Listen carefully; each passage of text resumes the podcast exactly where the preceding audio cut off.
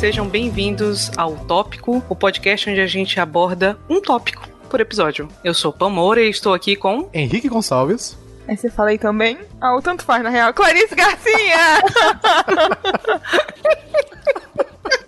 É isso aí, gente. Ai, ai. Muitos séculos sem gravar podcast. o tópico de hoje é corpo fechado.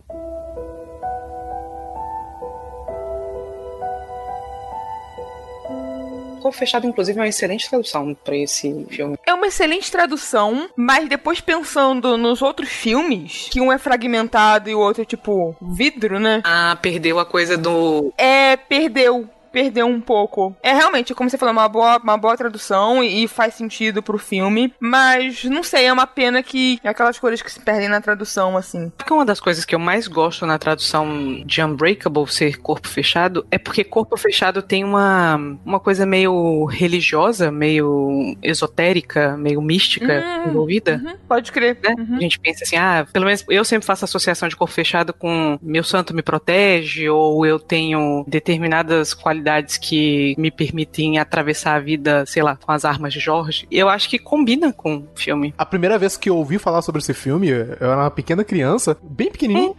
e eu li a palavra corpo fechado e eu acho que eu vi um trailer, algum vídeo, algum comercial na SBT ou algo do tipo. Eu fiquei um pouco tipo, nossa, que filme é esse e tal? Pra mim pareceu um negócio super grandioso uhum. por causa do nome. Assim, minha memória não é muito boa, mas eu acho que o comercial era muito do Bruce Willis com aquela capa de chuva dele dele, a chuva caindo em cima dele. Sei lá, é uma memória muito nítida que eu tenho bem disso, assim. É louco porque eu tenho pouquíssima memória desse filme. Eu acho que eu, sei lá, vi um, uma ou no máximo duas vezes ao longo da minha vida e faz muito, muito tempo. E na época que ele foi lançado, né, eu também era criança, assim, então eu tenho um total de zero memórias, assim. Foi como assistir pela primeira vez. Pera aí, rapidinho. Vocês estão falando que vocês eram super crianças quando uhum. o filme foi lançado. E foi lançado em 2000. Quantos anos vocês tinham? Eu tinha de 9 para 10, assim. Eu faço. Ah. Eu ia fazer 10 no final do ano 2000. É, eu tô fazendo aqui a conta da minha cabeça.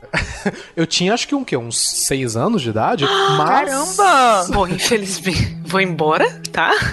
Caraca, eu não lembrava que o Henrique era tão novinho. Eu tô chocada. Absolutamente. É, 6 anos de idade. Eu até fiz aqui a conta da calculadora, exatamente. Tinha 6 anos de Caraca. idade. Caraca. Mas, assim, isso no lançamento americano. Eu tenho certeza que o filme saiu aqui no Brasil anos depois, eu acho, né? Sei lá, uns 3, 4 anos depois, talvez. Porque as coisas demoravam um pouquinho para poder chegar até aqui naquela época. Na verdade, não. Saiu no Brasil um ano depois. Sério? Olha é, só. Foi. Não era tanto assim, não. O que demorava muito antigamente era realmente o lançamento de VHS, DVD, né? Na verdade, ah. eu minto. Não foi nem um ano depois. É porque Corpo Fechado é um desses filmes que são lançados em temporada de Oscar. Uhum. E aí ele saiu nos Estados Unidos no final do ano 2000 e chegou no Brasil no começo de 2001. Como normalmente são os filmes, antigamente era bem mais comum do que é hoje em dia, mas como normalmente são os filmes de Oscar que eram lançados bem no finalzinho do ano. Uhum. Foi um filme pensado pré-temporada de premiação mesmo, né? Afinal de contas, Shyamalan. Antes da gente entrar nesse assunto, deixa eu fazer um parênteses. A gente precisa decidir como é que a gente vai falar o nome desse homem. É Shyamalan pra mim. Shyamalan.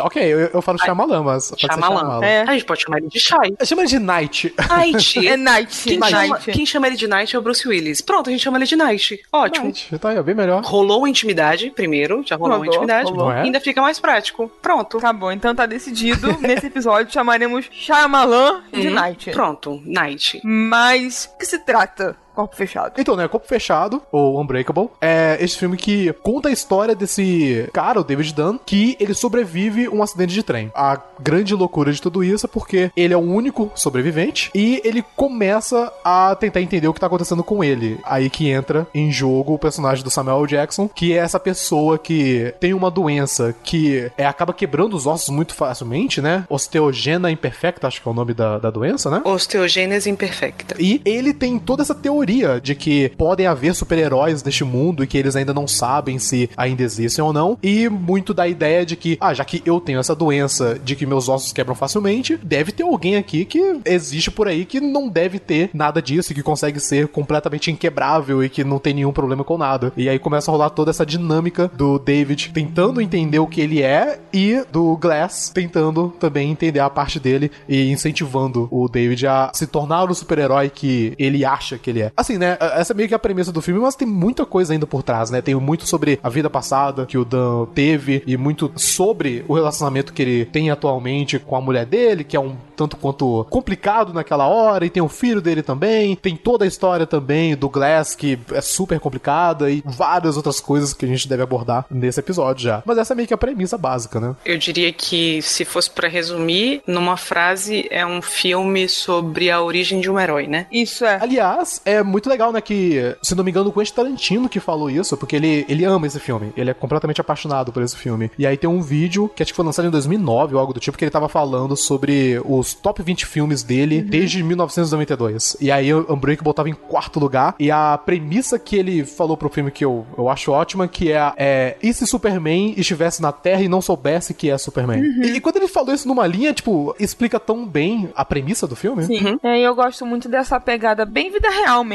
como você tá falando, né? Um cara comum que descobre que tem superpoderes, não exatamente superpoderes, mas que ele tem uma força e uma resistência maior do que a maioria, mas ele se mantém comum, não descobre que, sei lá, ele é de outro planeta ou qualquer outra coisa que a gente já tá acostumado a ver em filmes de herói, ainda mais Marvel, né? Depois de tantos anos, assim. Ele se mantém do início ao fim bem comum. É, é muito pé no chão, né? É, é. eu acho que o Knight, ele tem essa coisa de ficar buscando o extraordinário nas vidas. No mundano. É, na vida cotidiana. Porque as histórias dele, de maneira geral, assim, se a gente for olhar a filmografia dele de maneira geral, eu acho que com exceção dos últimos filmes, agora da fase mais tardia da carreira dele, eu acho que desde aquele filme que ele fez com Mark Wahlberg, que eu esqueci como é o nome. É o The Happening. Ali ainda tem um, um pouco disso, mas eu acho que ele já, já tava perdendo esse tema nas narrativas dele. Ele sempre tem essa coisa de buscar o extraordinário, uma coisa quase mística, religiosa, uhum. até nas vidas seculares, na vida de, do corriqueiro. Mas você tava falando que foi como ter assistido pela primeira vez, mas você já tinha assistido o filme antes. Sim, sim, é. Mas assim, realmente é um desses casos que eu não conto porque fazia bastante tempo e assistindo agora é assim. Eu também preciso dar um disclaimer, digamos assim, antes. O Shyamalan, ou Night, como a gente falou que ia se referir a ele nesse episódio, é um diretor que eu a vida inteira tentei muito gostar, mas quanto mais velha eu fui ficando e mais que eu ia assistindo, assim, ou tentando assistir, não é alguém que exatamente não é um diretor que me prende, assim, que me pega de, de certa forma. E assistindo agora, considerando isso, eu até gostei mais do filme do que eu tava imaginando que ia gostar, sabe? Justamente por até a minha expectativa alinhada ao que eu poderia assistir. Eu acho que assim, o Shyamalan.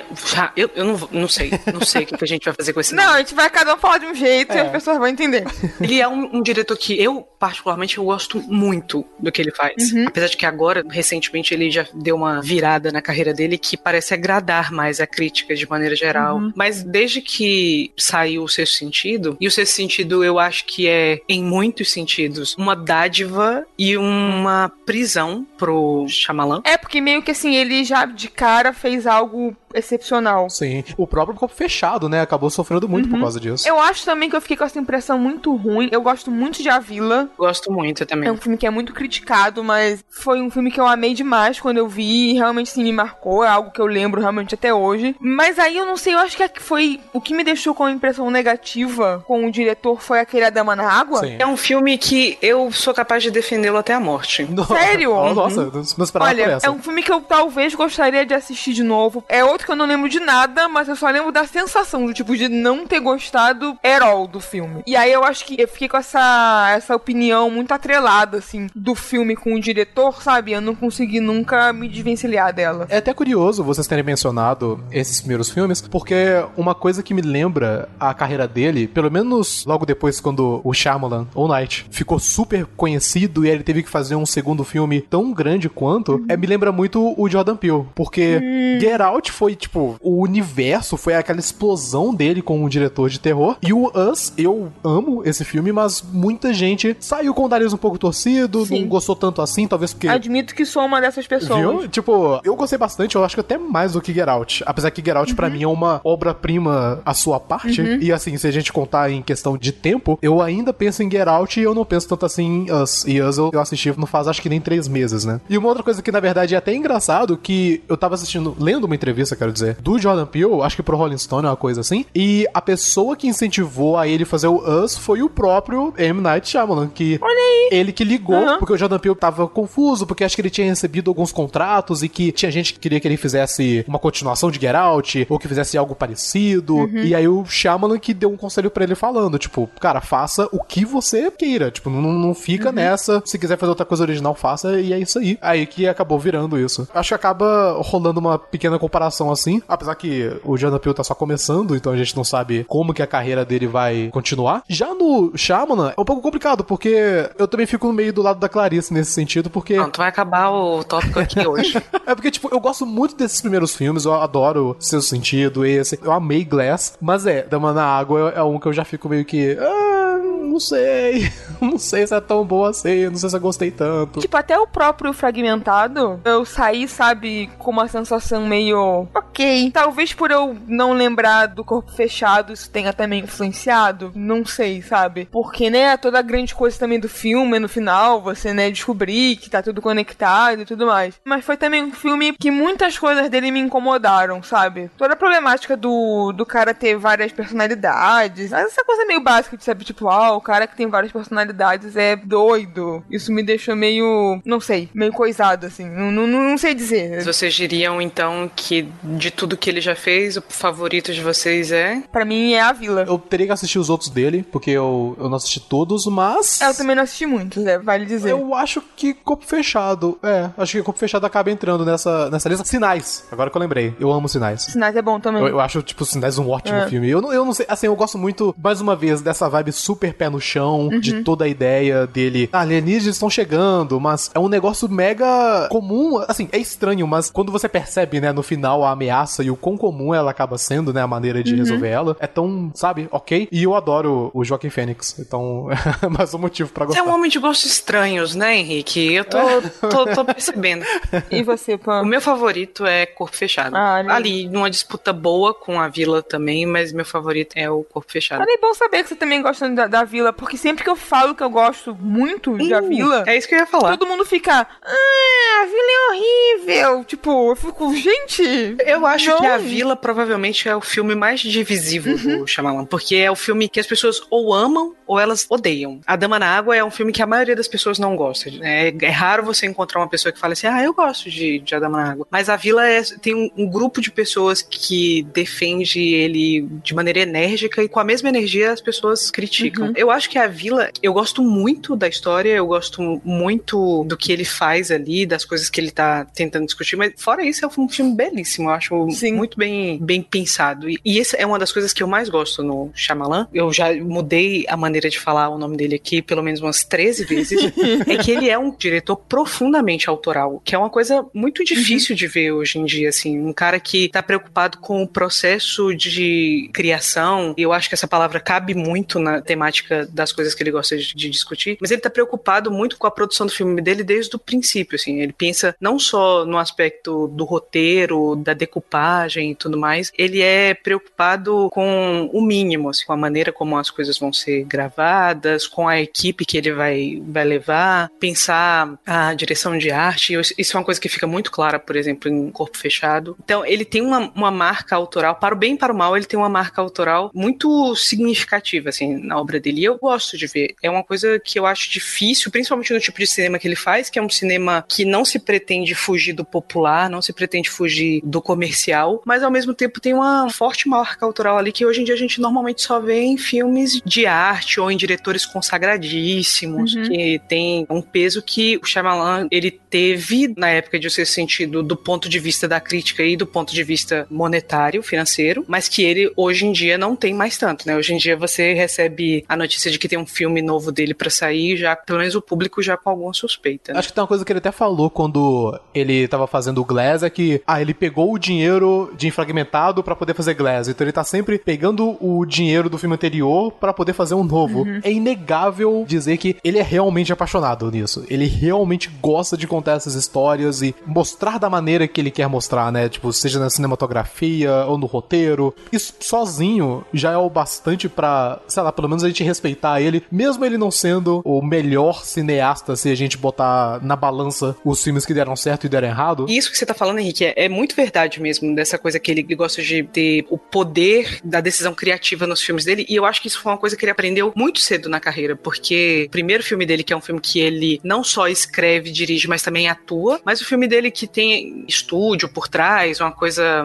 Hollywood mesmo, é aquele Olhos Abertos, que é um filme que ele fez sob a tutela do hoje, eu espero, condenado Harvey Weinstein. Ah. Ou não é assim que fala o nome dele? Weinstein, sei lá. Não, mas agora, agora é. é. Importa, agora, é. agora ele não merece ter o, o, nome Exato. sendo mencionado corretamente. Esse foi um filme em que o Shyamalan, ele não gosta muito do resultado final, porque ele já falou em entrevistas e tal, que é um filme que acabou ficando suscetível muito às decisões da produção. Então, decisões uhum. de pessoas que não estavam exatamente interessadas no aspecto criativo. O Harvey, ele era um, ele ainda é vivo, né? Mas assim, é vivo, mas a gente não, não fala mais sobre ele, ele está morto nos nossos corações. Ele era um cara que ele era especialista nessa coisa de talhar os filmes de uma forma que eles ficassem já prontos para serem bem recebidos e uhum. dentro de premiação. Comerciais, né? Bem, bem dentro do esperado. Exato. E ele acabou interferindo muito no processo. Foi uma coisa que ele ficou muito incomodado. Eu acho que a partir de ser sentido, e ser sentido deu a ele muita liberdade, tanta liberdade que eu, daqui a pouco a gente, quando a gente vai discutir sobre corpo fechado mesmo, é uma liberdade que fica clara em corpo fechado, que é o começo da carreira dele, a gente vai dizer que é não é de fato o segundo filme dele, mas é o segundo filme dele que tem relevância mercadológica, cultural e tal. Uhum. Ele tem dois filmes anteriores, mas que não são tão divulgados e conhecidos. E ele tem uma liberdade que dificilmente um diretor, na idade que ele tem hoje, inclusive, teria sem ter um, um Oscar de melhor filme na carreira, sem ter um estúdio que bancasse qualquer ideia dele, sem ter a chancela de estar na lista de, sei lá, melhores diretores da década. Ele consegue aqui uma coisa que é, para mim, pelo menos, muito impressionante. Mas é uma coisa assim, que a gente vai discutir mais pra frente. Agora mesmo eu queria saber como é a relação de vocês com o corpo fechado. Henrique, pelo visto, gosta, né? Gostou desde o princípio, Henrique, eu só nessa segunda vista. É até curioso, porque, como eu falei, né? Eu sabia da existência desse filme há muito tempo atrás, quando ele tava saindo e tal, mas eu mesmo nunca tinha assistido. Eu acho que na época, eu não sei, eu acho que eu acabei torcendo o nariz, eu, eu nem sabia muito também sobre ele, eu era muito pequeno. Mas o que me fez eu querer assistir foi bem depois, quando saiu o Split. Porque saiu fragmentado, muita gente começou a falar bem. Caraca, muito tempo depois. pra você ver, é. com fragmentado, as pessoas falaram: não, vocês têm que assistir os filmes etc. E eu fiquei tipo, ah, eu, eu, quero assistir, mas ao mesmo tempo eu, eu não quero saber. E tipo, eu não sabia ainda que o plot twist, né, no final de fragmentado, que tá tudo conectado e tal, né? Uhum. Eu fiquei, ah, o que, que eu faço? Eu pensei, eu, eu, vi pessoas mencionando que tem que assistir corpo fechado. Eu pensei, eu vou assistir corpo fechado então. Aí eu assisti corpo fechado, fiquei apaixonado pelo filme, assisti fragmentado, minha cabeça explodiu no final. E aí eu falei, caramba, que filme? Por que, que eu não assisti ele antes? Aí agora, né, quando a gente foi fazer o podcast, que aí eu assisti de novo, e aí é muito louco que eu percebi mais coisas ainda, coisas que eu não tinha pegado ou que eu realmente não tinha compreendido na hora. Tem uma coisa que eu, eu adoro nesse filme, assim, eu adoro, mas é justamente pelo lado negativo de ser, uhum. que é um filme que tem um peso emocional, é tão grande e tão intenso assim. A sensação que eu tenho é que todos os personagens é, é como se eles estivessem entalados e que eles estão tentando dizer algo e não estão conseguindo. Parece uhum. um, um sintoma de depressão ou alguma coisa assim. E é tão bem expressado, sendo que não tem nenhuma palavra sendo dita, porque é justamente pela ausência dessas palavras, é, é mais a, uhum. o jeito bem sutil de atuar do Bruce Willis e, e o jeito também. É, é, meio sutil se a gente comparar os filmes do Samuel Jackson, mas é, ele ainda é uma pessoa tanto abrasiva, mas ainda tem muito disso, especialmente nos momentos finais. Então, essas coisas e certas cenas específicas também que a gente vai abordar depois, são coisas que me fizeram eu ficar apaixonado por esse filme ainda mais, eu acho. Você, Clarice? Como eu já tenho uma expectativa expectativa hoje em dia um pouco mais alinhada para assistir um filme do, do Shyamalan. Não assim. estou entendendo, Clarice. Não estou entendendo essa condescendência com Calma. o filme. Eu estou ficando revoltada. Calma, não estou sendo condescendente. Pelo contrário, eu gostei pra caramba, assim. Eu sentei pra assistir do tipo, ah, tudo bem, né? Um filme do Shyamalan. Assistir essa bosta. Não, que absurdo. Mas eu falei assim, ah, tudo bem. Tipo, eu já sei o, o que o diretor faz. Eu já sei o que eu não gosto no que ele faz. Já fui sabendo o que esperar e também já assisti com uma memória muito fresca do Fragmentado, né? Apesar do Fragmentado ter saído em 2017 e eu só ter visto nessa época, assim, ainda é um filme que de certa forma tá fresco na minha cabeça. Então eu também já fui com um olhar assim, tentando, sei lá, ver se, se já tinha alguma coisa ali, sabe? E, e eu não sei se eu enxerguei demais ou se realmente é proposital. Eu imagino que seja proposital, não sei. Tem um momento que, que o Bruce Willis ele vai num, num lugar que tem tipo uns vidros quebrados. Eu falei, olha aí, as coisas pigmentadas, o vidro. Ah, aí eu não sei se isso foi tipo só coisa da minha cabeça ou se realmente estava ali porque o diretor já tinha uma visão futura. Mas isso acabou tornando o filme mais legal para mim. Tentar captar certas coisas, assim. Você terminou o corpo fechado capaz de fazer um daqueles vídeos 37 coisas. é, exato, é. Que você não percebeu. e um negócio que eu gosto muito nesse filme é como ele, ele usa câmera e enquadramento, sabe? Eu também. Porra! Eu não sou especialista nisso, obviamente. Mas aquela cena, que já, já adiantando um pouco, né? Aquela cena que o Elijah recebe o quadrinho da mãe e tá ao oh. contrário. E aí ele vira, e aí ainda tá ao contrário. Aquilo é muito legal. Aquilo é muito foda. Aquilo é muito, muito, muito legal mesmo. E aquela, aquela cena também do trem, que acho que, que o Bruce tá brincando com uma menina, né? Tem uma menina olhando para ele e ele torce assim, e as coisas ficam sempre tortas, assim. To todos os enquadramentos, assim, do filme. E quando o filho dele tá assistindo TV de ponta cabeça também. Acho que fica sempre muito claro, assim, que o que ele quer mostrar. Se eu posso realmente exaltar alguma coisa do, do corpo fechado, é todo o jogo de câmeras que ele consegue fazer, que é muito foda. Eu acho muito incrível. A gente vai continuar com esse discurso de, ah, se eu posso exaltar alguma coisa em corpo fechado, vai ser isso. Não, perdão, perdão, perdão. Tô, tô só escolhendo as, as piores palavras possíveis. Você tá me magoando a cada vez que você fala, Clarice. É uma... Perdão, pô. Olha, lembra, lembra que eu também gosto muito de A Vila. Eu defendo A Vila até a morte. Verdade, aí eu, eu fiquei um pouco mais tranquilo. Mas você ficou empolgada quando eu falei sobre enquadramento e o uso da, da câmera no filme. Eu quero saber o, o que você acha. Veio do, do, seu âmago, assim, veio do fundo os, do seu coração. Os olhinhos brilharam agora. Brilharam, exatamente. Então, eu assisti esse filme quando eu já era uma pré-adolescente, né? Eu não tava como vocês ainda, usando fralda e correndo pela casa. Tô brincando. Eu tinha uma idade que não importa exatamente assim, qual você era. Você é tão mais velha. Ó, oh, Pan, você deve ter uns 12 anos. Um pouquinho mais, assim, uns, uns, uns anos, assim sabe? uns 30 anos. Pronto, você tinha uns 30 anos. Não, pô, eu tinha, eu tinha uns 13 anos, né? É, então, 12, 13. É. Eu, sei, eu sei essa idade, pô. Eu sei essa idade. pois é, e aí eu assisti numa época em que cinema para mim não era uma coisa que você prestava atenção para ver coisas do tipo direção de arte ou movimento uhum. de câmera, nem nada do. Nem nada, né? Eu assistia por causa principalmente da história e talvez isso seja uma das coisas que sempre me atraiu muito no Night porque eu acho que ele é um excelente contador de história. Uhum. Eu acho que ele tem um jeito que algumas pessoas vão dizer com alguma justiça, inclusive, de que é formulaico e tal. Mas eu, eu cedo muito a essas fórmulas, porque eu gosto de tudo aquilo que acontece entre as fórmulas. Uhum. E eu, adolescente, pré-adolescente, pré-adolescente, não adolescente, eu não era velha, eu era nova também. e obviamente era muito interessada em revista em quadrinho, em uhum. super-herói, como sou até hoje hoje, mas quando o Corpo Fechado apareceu, ele não apareceu como um filme de super-herói. Eu não sei se vocês tiveram a curiosidade de assistir os trailers da época, mas ele foi vendido como se ele fosse um filme tipo um thriller, uhum. um suspense, assim. Ele ainda estava muito. com toda a justificativa do mundo, ele ainda é um filme que está muito preso a sexto sentido. Então, você vê ali Bruce Willis e tudo mais, o cara de sexto sentido de novo. Então, parece que vai repetir a mesma coisa de o sexto sentido, de ser um filme meio que de suspense, com algum alguma coisa sobrenatural envolvida. E no final das contas, o filme não é nada disso. Apesar dele ter um claro tom grave, né? Uma coisa meio soturna, que eu queria falar até sobre isso um pouco mais à frente, ele não é um filme de suspense, ele não é exatamente um thriller. Tem ali um momento em específico que a gente tem aquele momento de segurar a respiração, né? mas de maneira geral ele não, não é, né? Um thriller. É mais um drama mesmo. É. Tem uma coisa também que é um filme de super-herói numa época que ninguém se importava com super-heróis. Exato. O filme que podemos dizer que deu o pontapé inicial para o que a gente tem hoje em dia em universos de, de filmes de super-heróis, etc. Homem-Aranha é de 2002, assim. Oi? Antes disso. Henrique, olha, sinceramente, você tá me magoando de uma maneira. não é, Henrique. O filme que inaugura a tradição de super-herói, o que dá o pontapé inicial nisso tudo é X-Men, que ah, é da mesma época, corpo fechado. Ok, ok, ok, ok. Quem?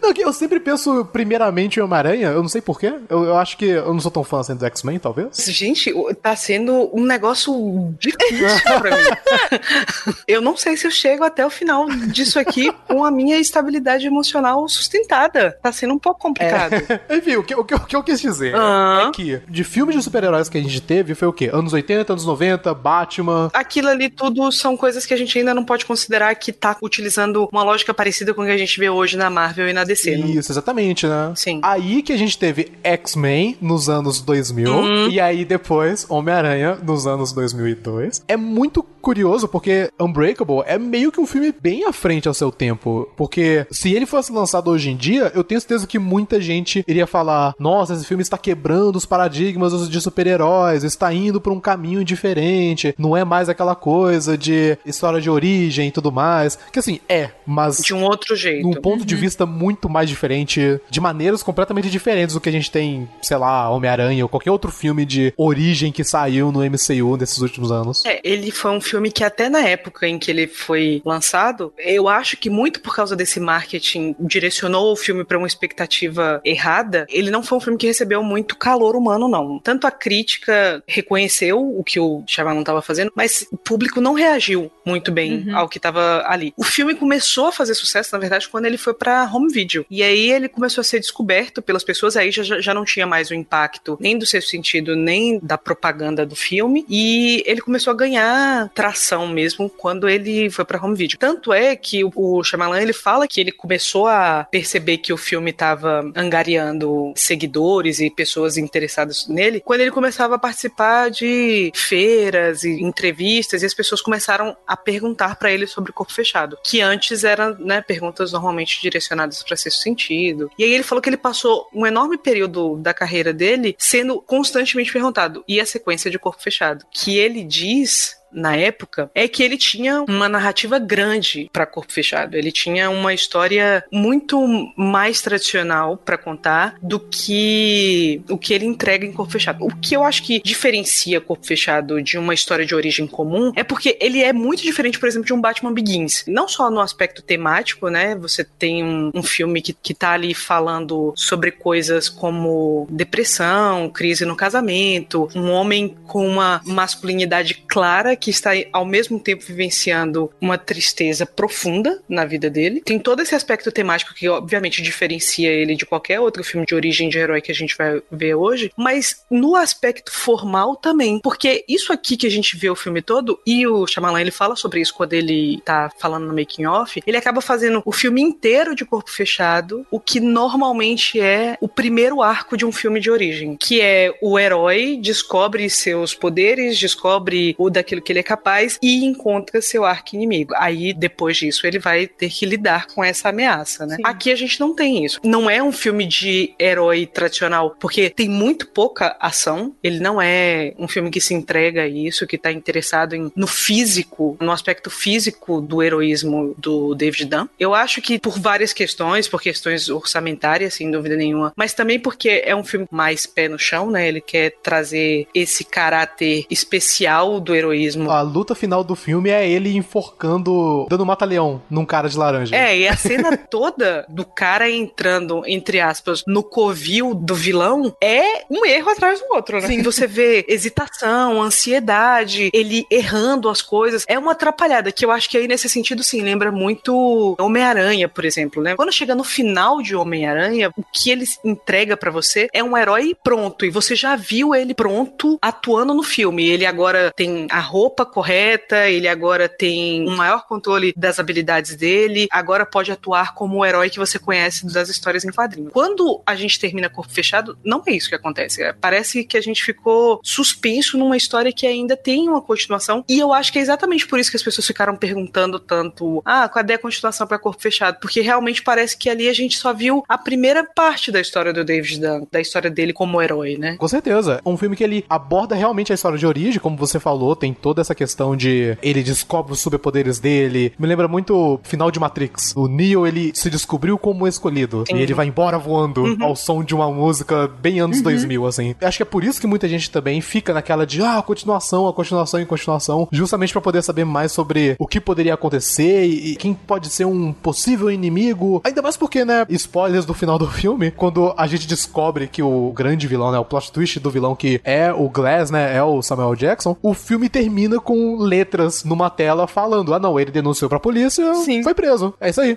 É quase anticlimático, assim, é. né, porque ele descobre, né, tem a grande reviravolta, e é como você falou, você não vê mais nada, você não vê ele sendo preso, só só vê o momento da descoberta. E também eu queria comentar, como a Pô tá falando, que as pessoas ficaram anos, né, perguntando pro Shyamalan sobre a continuação, e a continuação, né, que é o fragmentado, não mostra ainda a história dele, sabe? Ainda vai mostrar outra coisa, e aí é que o, o Glass vai mostrar realmente o que ele se tornou, né? Ou, ou estou enganada. A continuação da história do David Dunn mesmo é o Glass. O fragmentado tá ali, tipo. Numa expansão do universo, isso, né? É, é isso, coisa... boa, bem colocado. É como se ele tivesse dizendo: ah, tem outras histórias para contar aqui nisso. Uhum. Eu acho que, inclusive, a série ficou com o nome do trem, né? Que o David Dunn pega no começo. Mas eu preciso, antes disso, te apresentar um outro personagem para que eu possa continuar aquela história que você viu lá. É. Eu achei interessante que vocês estavam falando sobre o filme e tal, falando sobre plot twist, reviravolta. E essa era uma das coisas que eu queria comentar na hora que o Henrique tava fazendo a comparação do Jordan Peele. É que eu acho que o problema do Night é que ele tem duas questões. Ele tem uma questão que é essa vontade que todo mundo tem, que ele repita o sucesso de sexto sentido, mas o outro problema dele é que a boa parte da carreira dele, e eu acho que ele tentou mudar isso com aquele filme horroroso, aí você concordo que é horroroso, do Mark Wahlberg, The Happening, que é todo mundo vai para um filme do Shyamalan esperando uma reviravolta, esperando Sim. uma coisa que vai acontecer no final que vai colocar todos os acontecimentos anteriores do filme em perspectiva. Todas aquelas coisas que você estava vendo e que pareciam simplesmente andamento da história ou que pareciam irrelevantes ou que não tinham muito sentido ainda, com aquela reviravolta final, elas todas se encaixam de, de uma forma meio que como se fosse o plano de Deus. Por isso que eu falei que a palavra uhum. criador, a palavra criação, cabe muito na obra do Knight, porque eu acho que ele tem muito uma personalidade meio endeusada, e eu não tô falando no sentido da, da vaidade, mas sim de que ele tá muito nessa posição de Deus criador das coisas, porque ele pensa delas de maneira tão cuidadosa para ficar parecendo um plano muito bem arquitetado, onde cada sim, coisa uhum. tem seu lugar, que exige esse controle absoluto do processo criativo todo. Eu acho que o problema é que quando você tá sempre esperando pela reviravolta, ela já não é. tem mais a mesma função que ela teria, né? É, que o lance da reviravolta é justamente ser surpreendente. Se você já tá esperando, não tem a surpresa. Vocês eram muito novinhos na época, é, okay. estavam com problemas ainda de lactação e tudo mais. Mas eu sei que para vocês não deve ser tão memorável quanto foi para mim, porque talvez Sexto Sentido tenha sido o primeiro momento que eu me lembro que eu tenho uma memória viva, porque Matrix, eu me lembro de algumas coisas que as pessoas estavam comentando na época. Eu, eu lembro que foi um filme que causou muito impacto. Eu me lembro da minha tia tendo voltado do cinema e tentando explicar para minha mãe o que, que era Matrix, para mostrar o quão impressionante era. É claro que foi muito mais do que Sexto Sentido, mas eu não tenho essa memória. Do Sexto Sentido, eu tenho essa memória uhum. das pessoas falando sobre o filme, apesar de que eles são no mesmo ano, Matrix e Sexto Sentido, das pessoas falando sobre o filme de um jeito que eu nunca tinha visto antes, que era tipo, ah, você tem que ver para saber. Eu não posso te falar nada do filme. Foi a primeira vez que eu me lembro dessa expressão. Uhum. Você tem que ir assistir o filme sem saber nada sobre ele. Que hoje em dia é muito mais comum, até porque hoje em dia nessa cultura de evitar spoiler e tal. É isso que eu falar, hoje em dia é mais comum do que deveria. Até. Isso, eu acho que, né, tá meio exagerado aí. Inclusive, queria mandar um amigo Caio, que é uma pessoa que sofre de uma doença, na verdade, em relação a isso, porque ele, né, a gente não pode falar. Deixa eu só abrir esse parênteses pra contar essa história pra vocês. Pode abrir. Se você quiser abrir. tirar a zabuzeta, não tem problema, mas eu preciso contar essa, Não, essa pérola sobre meu amigo Caio. Ele tava assistindo pela primeira vez Diários da Princesa. Ok. Ele falou que Ok. tinha assistido um e que tinha gostado muito. Tinha assistido com a namorada dele, que é uma pessoa especial, que o Caio não merece, obviamente, porque ele é um homem problemático. Ele falou: Ah, assisti um, gostei muito, vou me organizar pra assistir o dois. Aí eu fui dar na idiotice de comentar o filme com ele. Eu falei assim: Caio, o dois não é tão bom quanto o primeiro, mas vale a pena porque você vai poder ver Uhum. o Chris Pine novinho. Oh, Na da hora, ele pirou comigo, porque eu dei um spoiler que o Chris Pine estava no filme. Ah, não, ah, não, para. Juro para, pra você. para. Manda pra ele, olha só. Eu tenho uma recomendação dentro do podcast de recomendação. que é o vídeo do Tim Rogers da Kotaku falando sobre spoilers. Esse vídeo é maravilhoso e eu vou lembrar de botar no post. Esse vídeo é muito bom. Você viu esse vídeo, Pam? Eu não vi, não. Eu vou procurar pra assistir e pra mandar pro Caio toda vez que ele falar alguma Esse coisa. vídeo é perfeito, tipo, porque primeiro você não sabe se ele tá falando sério ou se ele tá sendo irônico. As coisas se perdem. E eu amo isso. Eu amo não saber, tipo. Eu também, eu adoro. É real, sabe? Não, é isso aí. Eu também odeio isso. Eu também odeio isso. Aí vai escalando, tipo, não, peraí, você é meio. Não, peraí, você tá falando sério agora? Você realmente. Enfim, maravilhoso.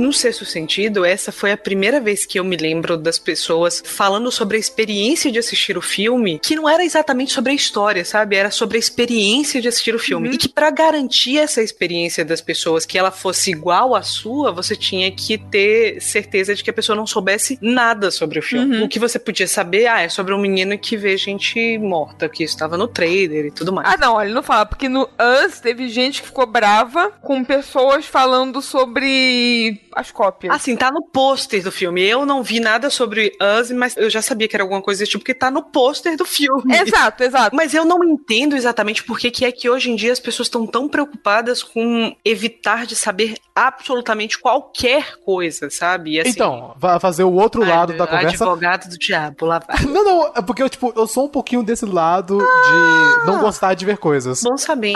Mas assim, é, é meio curioso, porque eu amo assistir trailers, mas eu não gosto quando o trailer mostra demais. Porque tem trailer que você percebe. Sim, sim. Tem trailer que conta o filme inteiro. Você É, não precisa você- mais ver, você já assistiu os trailers. Especialmente filme de comédia, que aí o trailer mostra todas as cenas de comédia, todas as piadas, e aí quando chega É todas as que- melhores, assim, é. E existem certos trailers que eu até gosto quando eles fazem um negócio que é mostrar coisas que não aparecem no filme, quase que enganando a pessoa. Rola muito isso no. Nos Vingadores acabou acontecendo isso, né? Porque a galera tava louca com spoiler, mas até outros filmes, se não me engano, Drive. Se você assistiu o trailer de Drive, você percebe que é um filme completamente diferente do que, que ele, ele é de verdade, assim. Mostra como se fosse um filme de ação e tal. Eu sou uma pessoa que realmente não gosta de spoiler. Por exemplo, se eu fosse o ouvinte do tópico, eu só ouviria esse podcast depois de assistir Sim. fechado e tal, porque vocês, né, a gente tá discutindo tudo. Mas são, são coisas diferentes. Exceto se eu não fizesse a menor questão, assim, de assistir. Sim, Mas de sim. modo geral, eu acho que eu também tô mais no lado do Henrique. Mas é porque é foda, porque acho que eu, também o ponto da Pan é que, nossa, a gente desvirtou completamente do filme. Eu sou contra spoiler Não, também. não, É, Sim. mas acho que seu ponto é que, tipo, as pessoas. É mais uma vez o que o vídeo do Tim Rogers acaba comentando. É que tem gente que, se você falar, pô, você vai ver tal ator no filme. Nossa, é, É spoiler. Caio. Pô, É, aí é tipo, é pegar completamente pesado, é, pelo amor de porque Deus. corpo fechado é a história do cara que descobre que tem poderes. Ou, tipo, que é, sei lá, tem uma força sobre-humana. ou- Nossa, mas como assim, sabe? Não, pra você ter uma ideia, eu tenho certeza que se alguém perguntasse pra mim, ah, como é que é corpo fechado? Se eu falar, ah, rolou um acidente de trem, eu tenho certeza que, dependendo da pessoa, ela vai falar, tipo, não, não conta spoilers. Esse acidente, É, eu não exato, quero saber exato. e tal. Eu, eu já fiz até testes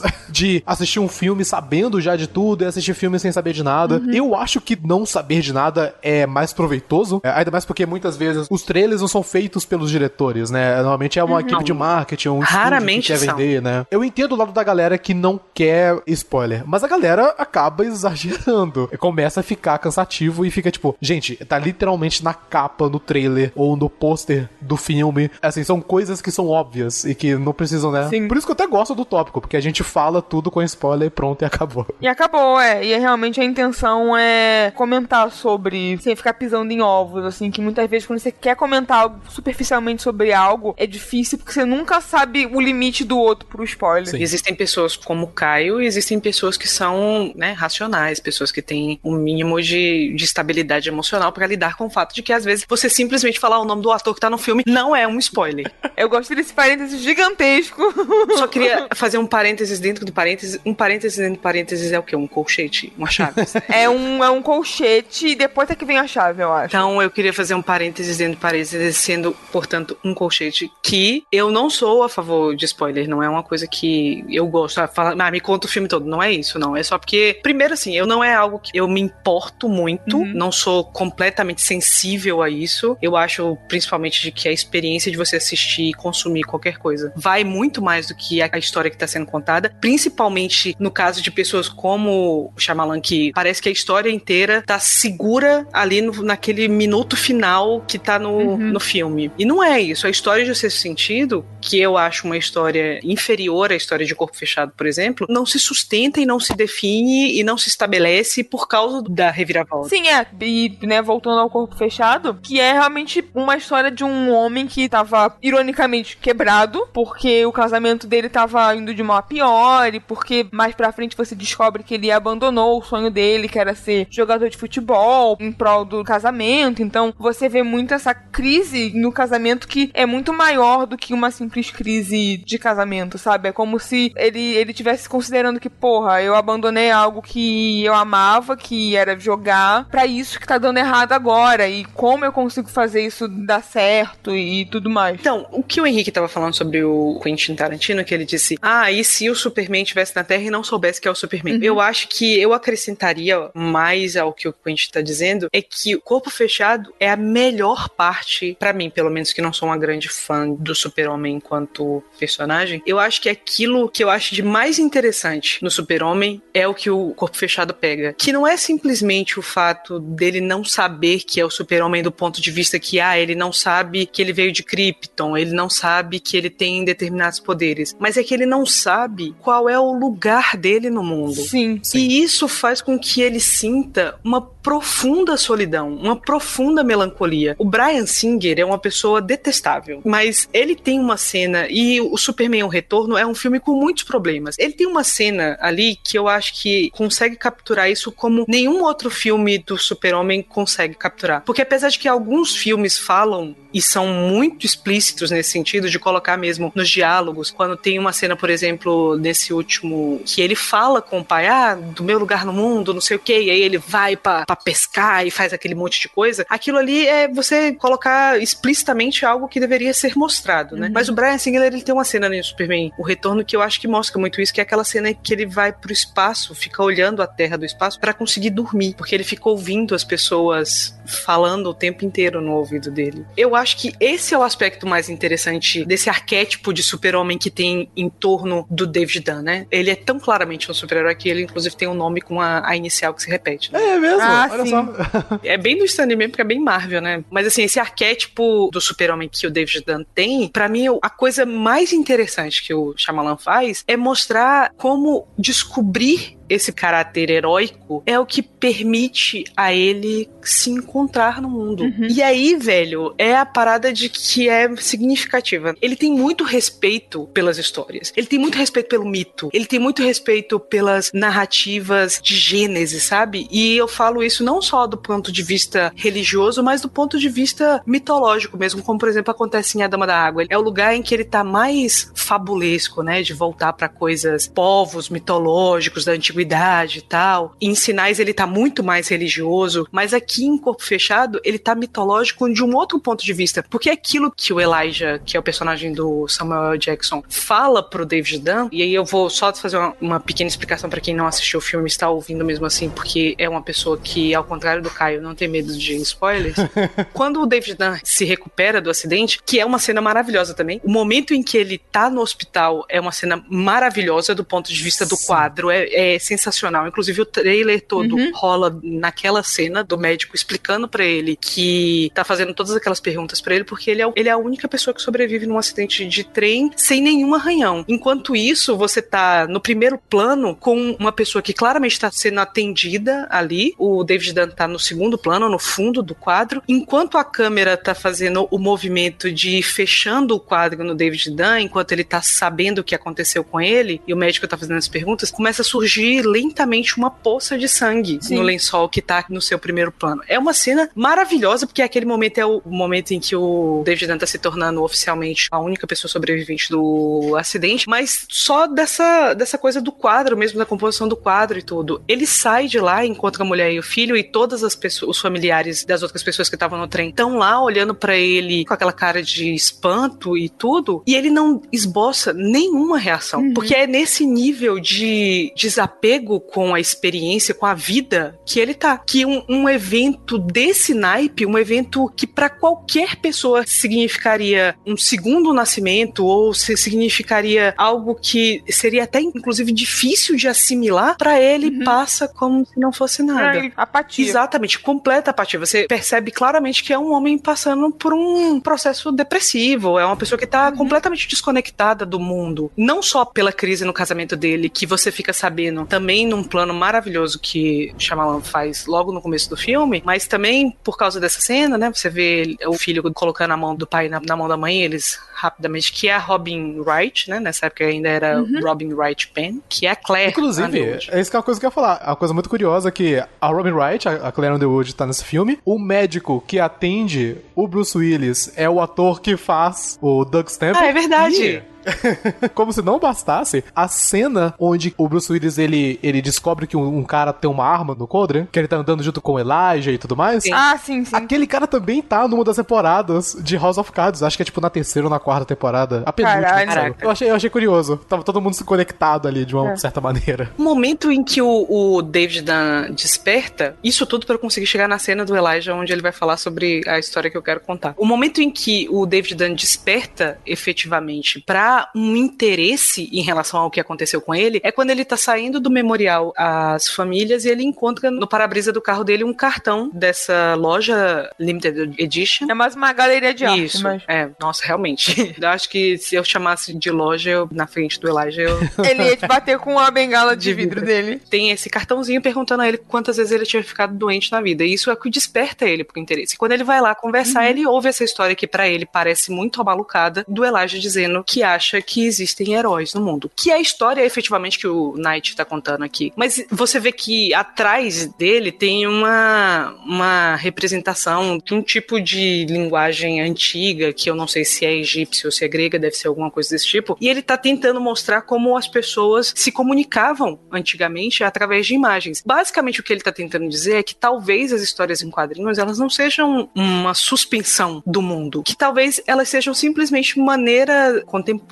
que a modernidade encontrou de atualizar uma tradição que é uma tradição muito antiga, uhum. a tradição de contar histórias e de contar histórias através de imagens sobre pessoas que têm determinadas qualidades especiais. Basicamente Sim. o que ele está dizendo é que talvez as histórias em quadrinhos elas estejam também enclausurando, assim como as lendas, os contos, os poemas épicos e tudo mais, um poder de mito. Pode criar essa cena é muito bom. É mesmo. excelente e eu acho que mostra a preocupação e o respeito que o Knight tem com relação à história, porque no final das contas é exatamente esse caráter da história, é a força que essa história tem de contar esse mito e de dar um propósito ao herói que tira o David Dunn dessa apatia. Uhum. É quando ele finalmente encontra o lugar dele no mundo, é quando ele se coloca numa posição que existe um motivo para eu estar aqui. Uhum. Para muitas pessoas isso é a vida, né? A busca do sentido, para onde vamos, o que fazemos, de onde viemos. E para ele uhum. isso tá ali. Se ele tinha um, um, distanciamento que é marcado pela condição especial dele também, mas também por uma condição de humano, né? É a nossa condição enquanto sujeito de ficar buscando as respostas para essas questões essenciais. No caso dele, o mito oferece a ele essa resposta. É a narrativa que oferece a ele essa resposta. E eu sei que para muita gente pode parecer. Eu, eu vi inclusive um crítico do YouTube, aquele Nostalgia. Ah, sei. Nostalgia Critic. É, ele fez um vídeo sobre Unbreakable e ele acha que o filme é um pouco cínico pouco do ponto de vista de que ele tira tanto do David Dunn quanto do Samuel L. Jackson, porque se o David Dunn vai representar um papel, o Samuel L. Jackson agora ele, ele passa a ter que representar outro, né? Ele tava falando que acha cínico porque acha que é um filme que tira o livre-arbítrio. Eu não acho que seja uma noção que tira o livre-arbítrio dele a partir desse papel que ele passa a desempenhar. Porque, na verdade, é muito mais uma ideia de encontrar um espaço nesse grande caos do mundo, onde as coisas finalmente passam a ter sentido, finalmente ele tem uma narrativa que ele pode sustentar a vida dele, do que propriamente simplesmente cair nos planos divinos. Sim. Com tudo isso que você falou a respeito do David Dunn, é a mesma coisa pro Elijah. Sim. Justamente, e aí eu acho que existem dois pontos bem importantes, bem grandes no meio disso, que é a ânsia dele de acreditar nessa história de que realmente existem super-heróis. Para ele uhum. tem que ter essa coisa, ele corre atrás, quase que literalmente, para mim aquela cena que ele tá perseguindo o cara da arma para poder ter certeza que o Dan falou para ele é verdade, ele basicamente desce as escadas sabendo que vai dar merda ele descendo aquelas escadas. E ele mesmo assim faz isso, desce, se quebra totalmente, mas o fato dele ver uma pequena um pequeno momento da arma na cintura do cara quando ele pula a catraca do metrô já é o bastante para ele. Já é Sim. aquela coisa de, ok, eu consegui o que eu queria, mesmo eu, eu estar basicamente completamente destruído fisicamente. Tem uma coisa que ele fala perto do final, né? Que quando tá perto do plot twist, né? Que ele fala: é, você sabe qual é a, a coisa que dá mais medo? Que é nós não sabemos o nosso lugar nesse mundo, de não saber o porquê da gente estar aqui. Para mim, tanto ele quanto o Dan tem essa sensação, essa coisa de estar entalado e de não conseguir saber o seu lugar no mundo. O Dan tem essa coisa de ele negou o possível futuro dele em prol de um casamento que aparentemente não está dando mais certo e ele tá tentando retornar a isso, então deve estar tá tendo aquela sensação de, putz, e agora? Eu meio que fiz a escolha errada na minha vida, talvez. E enquanto o Elijah tá nessa situação de eu preciso de um propósito na minha vida, eu preciso Sim. descobrir isso e entender o que tá acontecendo, justamente para eu poder ter algum motivo de, de continuar vivendo. E é muito deprimente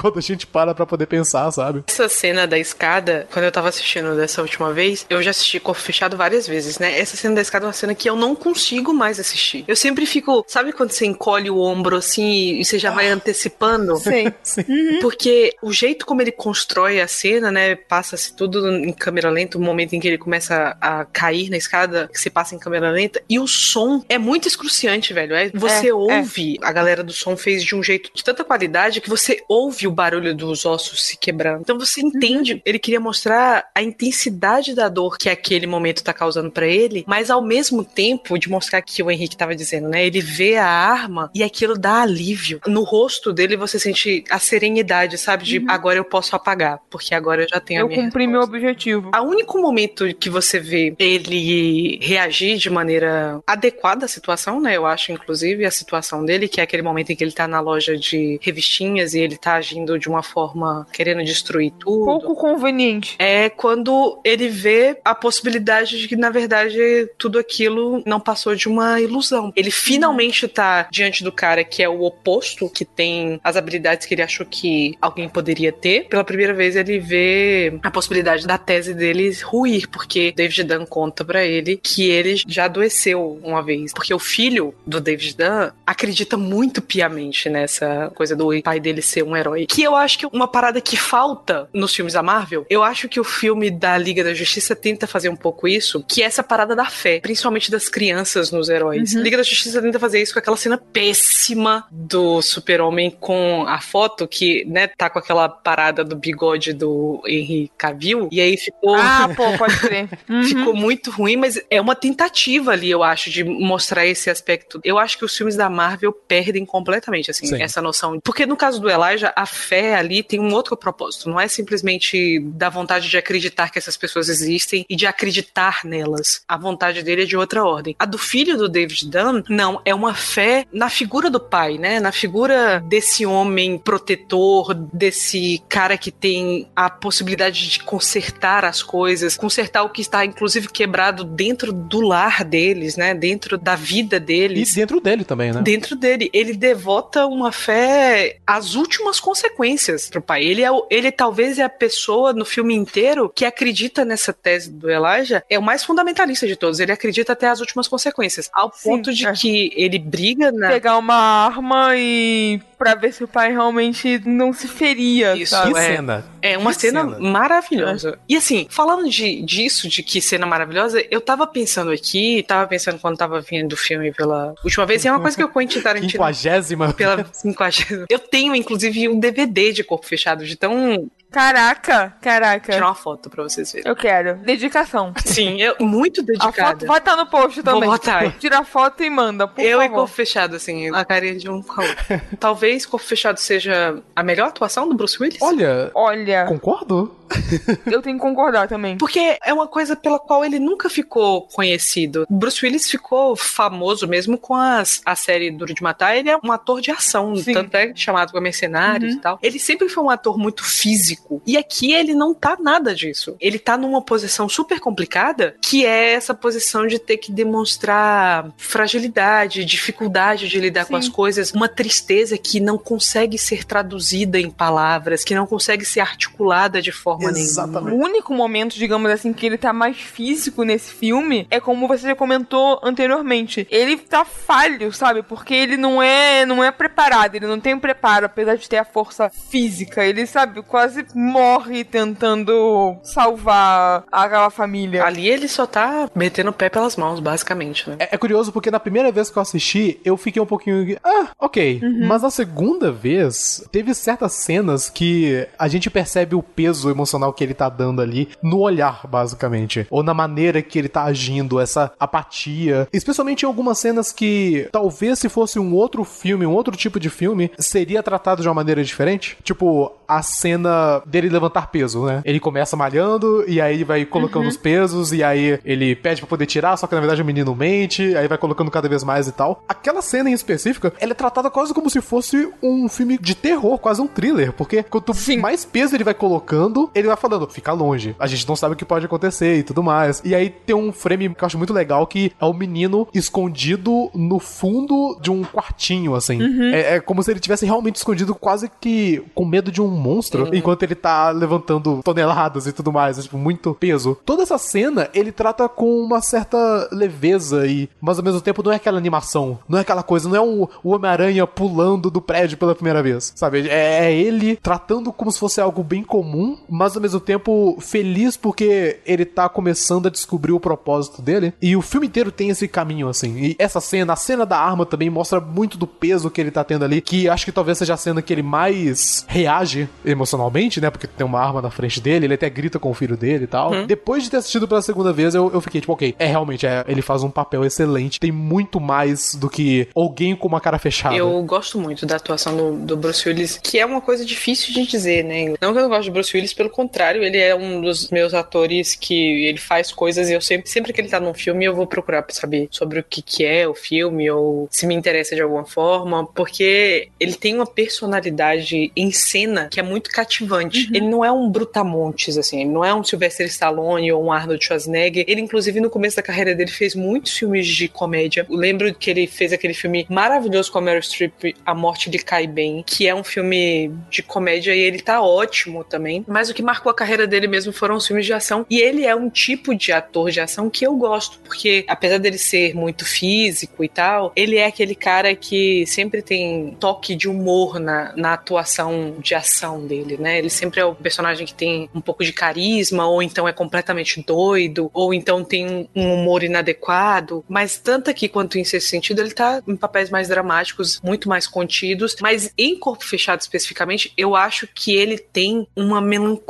constante e uma masculinidade mal traduzida. Eu acho que é um filme também que fala muito sobre uma determinada posição de masculinidade. Essa coisa de herói é uma coisa que puxa esse assunto masculino. E ele é mesmo um cara que tem uma, uma representação clara de uma masculinidade esquisita, né? Desse cara que é taciturno, do cara que tá tendo problemas no casamento e dá em cima da mulher no trem, do cara que não dá muita vazão nem muita atenção para o afeto do filho filho. Ele parece muito o pai que não quer demonstrar emoções para ninguém e ele sempre tá, né, Sim. dentro dele mesmo, assim. Nessa posição que é uma pessoa que tem dificuldade de comunicar o afeto, né? Tem dificuldade de comunicar uhum. os sentimentos. E a tristeza dele se traduz de um jeito estranho, né? O Bruce Willis, ele faz umas caras assim de vez em quando. Por exemplo, quando ele tá ouvindo o relato da diretora do colégio, o filho dele entra numa briga por causa da crença de que o pai é, é esse herói. E aí ele é chamado na escola. Quando ele chega na escola, ele conversa com a diretora e a diretora vai contar uma história dele, do David Dunn, quando era mais novo, que foi o momento em que ele se afogou na piscina e ficou, sei lá, quantos minutos debaixo d'água. Quando ele saiu da piscina, ele estava dado como morto. Que é o que quebra a expectativa do Elijah, né? O Elijah estava achando que finalmente tinha encontrado o cara, e aí quando o David Dunn conta isso para ele, ele acha que é uma quebra na, na lógica que ele tinha armado ali. Quando ele tá ouvindo essa história, é uma história que ao mesmo tempo ele estava muito ávido para saber, ele estava muito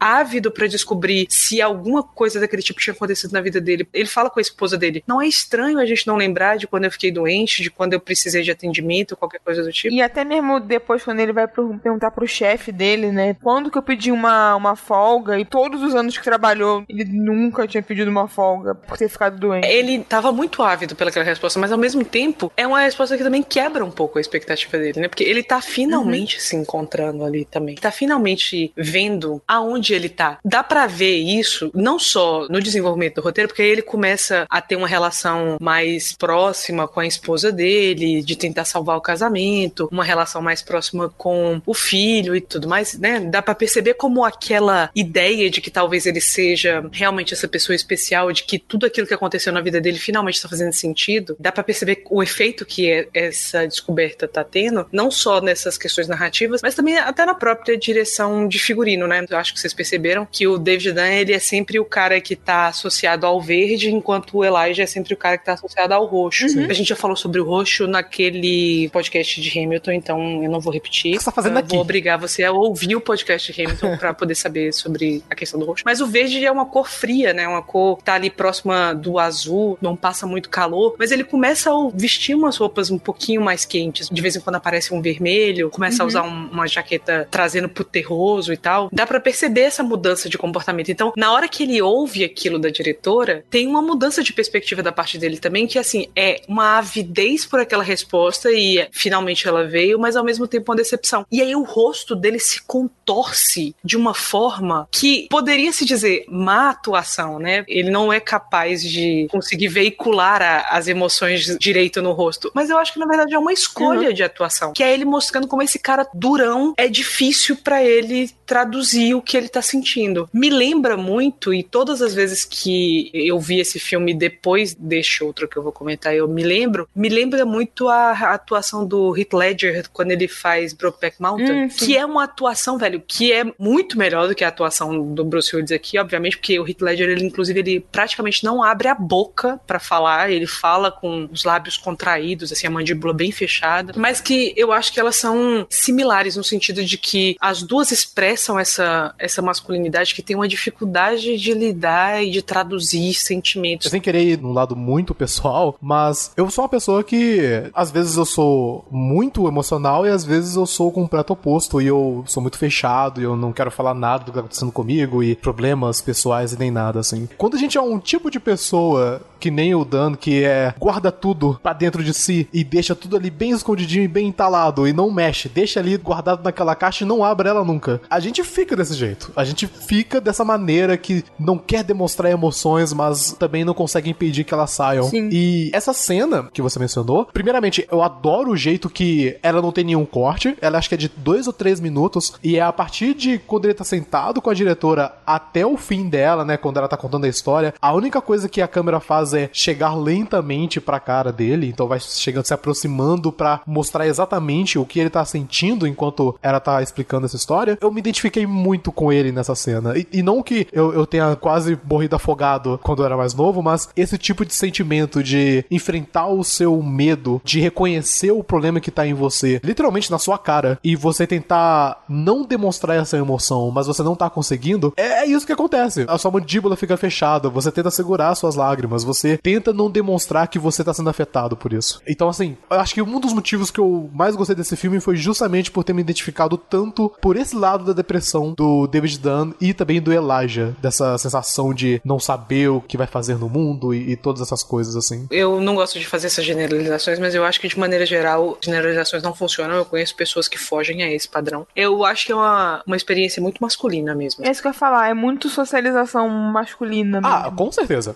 que eu ia, tipo, comentar que, apesar de identificar, tipo, de compreender a tristeza do David e tudo mais, essa parte, pra mim, entra naquela coisa de, né, pô, homem, né? Homem, Homem é foda, sempre a. né, velho? Porra. É, não, não demonstrar sentimento e o cacete quatro. Não, e deixa eu fazer um adendo. Ser um homem negro é ainda pior. É, sim, é. Ih. Tem toda aquela coisa de ter que ser viril mesmo. É, você não e- pode demonstrar as emoções quando você é um homem negro, ainda mais. Que foda. Assim, eu acho que o melhor exemplo que eu posso dar em cultura, entretenimento, música, por exemplo, o emo, quando ele chegou, foi predominantemente branco. Uhum. A ideia de você falar seus sentimentos sobre algo foi muito mais focado nas pessoas brancas. Uhum. E só recentemente, quando eu digo recentemente, é 10, 20 anos, é que a gente começa a ver isso mais no mainstream com rappers que estão decidindo a falar um pouco mais sobre os seus sentimentos. Kanye West, Coffee Coffee. Uhum.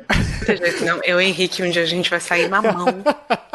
Um dia a gente vai falar sobre isso. Então vamos. Nesse, nesse episódio eu não venho, Clarice. Eu vou logo avisar. É, e até assim, pra citar um exemplo bem recente, teve o Moonlight, né? Exatamente. Uma coisa que é muito louca é que, obviamente, não foi só nos últimos 20 anos que a gente tá, nós pessoas negras, né? Tipo, estamos aprendendo a falar sobre os nossos sentimentos. Isso ainda acontece e aconteceu muito também nos anos 90, anos 80, até antes também com outros gêneros musicais que tinham pessoas negras neles também. Tô falando isso no lado da música porque é onde que eu gosto de pensar que eu sei mais do que os É outros. seu métier. É. assim, isso não é incomum, mas o mainstream só agora que a gente tá percebendo isso. E não é à toa que só agora que nós estamos vendo os problemas que há em não ir em terapia e não pensar nos problemas emocionais e mentais que todas as pessoas têm. Mas acaba tendo, acho que, um perda de foco quando a gente entra na minoria do homem negro, eu acho. Sim. Acabei indo numa tangente gigantesca, porque a gente tá falando sobre Unbreakable, mas eu acho que é isso. Necessária, eu acho, inclusive. Eu acho, primeiro, necessária, porque é um assunto importante. E segundo, encaixa também no Unbreakable, porque o personagem do Elijah também Verdade. tem isso, sabe? De que desde criança, que, pô, ele não podia brincar com os moleques e tal. E ele tem todo o incentivo da mãe, que, por sinal, é uma das minhas personagens favoritas do filme, apesar dela aparecer tão pouco, sabe? Que é uma força muito positiva pra, pra vida dele, né? Meio que pro bem e pro mal, quem faz ele ser quem ele é, sabe? Apesar dele ter meio que desvirtuado do caminho, digamos assim. Né? Ela tinha boas intenções a- ao mostrar pra ele tudo que ele poderia ser através, né, das histórias em quadrinhos. Mais uma vez, o tema da importância das histórias, né? É a partir Exato, disso que ele exato. sai de casa, que ele se liberta dessa Exato. da prisão da casa dele. E mesmo quando ele relata dos longos períodos que ele passou de cama e tudo mais, que ele fala que, né, que as histórias em quadrinhos era, era como ele vivia, né? Era o meio dele não estar somente preso a uma cama sem poder vivenciar a, a vida dele. E, ah, enfim, acho que todo esse assunto sobre socialização masculina, ainda mais do homem negro, encaixa bem aqui na história também do Elijah. Não só nesse lado também, que você mencionou do Elijah quando ele era mais novo, é que também tem uma questão muito grande é, em que pessoas negras, tem uma frase, na verdade, que até existe uma, uma versão quase que paralela aqui, né? Que também é o nome de um álbum que saiu esse ano um rapper chamado Two Chains, que é o, o Rap Go to the League, né? Ou seja, se você é uma pessoa negra, você só tem duas opções. Ou você vai ser um rapper, ou você vai pra uma liga de basquete. Ou seja, você tem que ser uma pessoa atlética. Você tem que ser uma pessoa física e, e com a performance e tudo mais, assim. Então, você ser, entre aspas, um nerd, uma pessoa mais focada em quadrinhos ou qualquer outra coisa mais relacionado a o lado criativo, por assim dizer. Assim, rap também é extremamente criativo, até mais do que muitas outras coisas, mas criativo no sentido de desenhar, por exemplo. Algo que tem um estereótipo de ser coisa de branco, digamos Isso. assim, né? Que tem aquela coisa de elitizado, né? Exatamente. Essas coisas não são valorizadas dentro da sociedade, especialmente dentro da sociedade negra. Uhum. Assim, eu não sei se essa foi a, a intenção. Eu acho que entra numa profundidade muito grande que, assim, eu, talvez ele, eu imagino que ele também tenha sentido isso parecido, por mais que ele não seja necessariamente negro, né? Ele é indiano. Mas por fazer parte de uma minoria, eu imagino também que ele sofra os estereótipos Sim. né? Tanto que, remetendo até ao próprio marketing do filme, né? Não é aquela coisa de um filme de super-herói. Não vamos acertar o uhum. nicho de super-heróis porque ainda é um nicho que ninguém sabe se ainda existe ou não. A gente não quer pegar essa galera que lê quadrinho, a gente quer pegar a galera que gosta de assistir um thriller, que quer assistir uhum. o cara que fez Sexto Sentido. A gente isso, não quer saber desse filme de super-herói.